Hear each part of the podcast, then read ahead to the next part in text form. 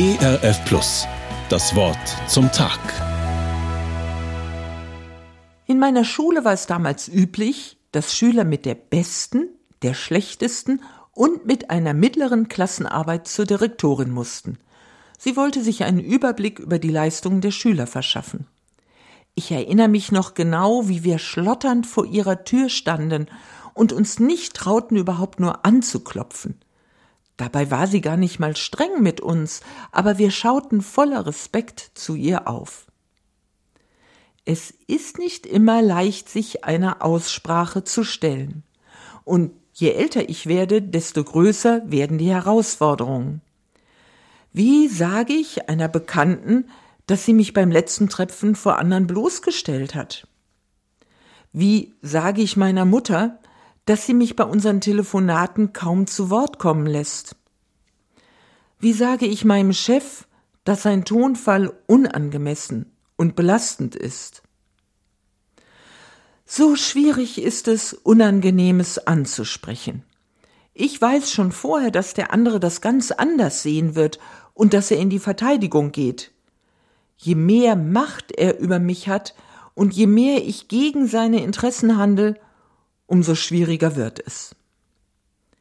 In der Bibel wird von einer außerordentlich schwierigen Aussprache erzählt. Über 4000 Jahre liegt es zurück, da lebte das Volk Israel in Ägypten. Es ging ihm nicht gut dort, es stand unter der Herrschaft des Pharaos und musste viel harte Zwangsdienste für ihn leisten. Das Volk litt. Zu einem aus diesem Volk, Mose, spricht Gott, Geh zum Pharao, damit du die Israeliten aus Ägypten führst.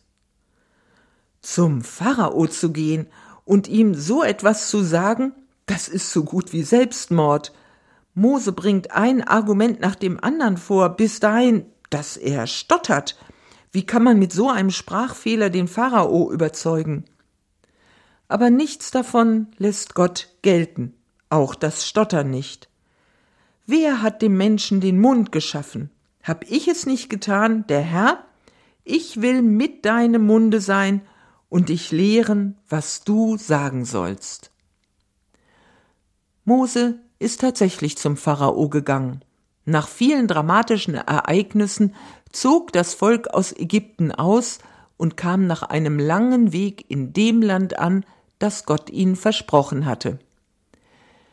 Ich will mit deinem Munde sein und dich lehren, was du sagen sollst. Hilft mir das für die Gespräche, die vor mir liegen? Wenn ich mir dessen so sicher wäre, dann fiel es mir bestimmt deutlich leichter, all die schwierigen Sachen anzusprechen.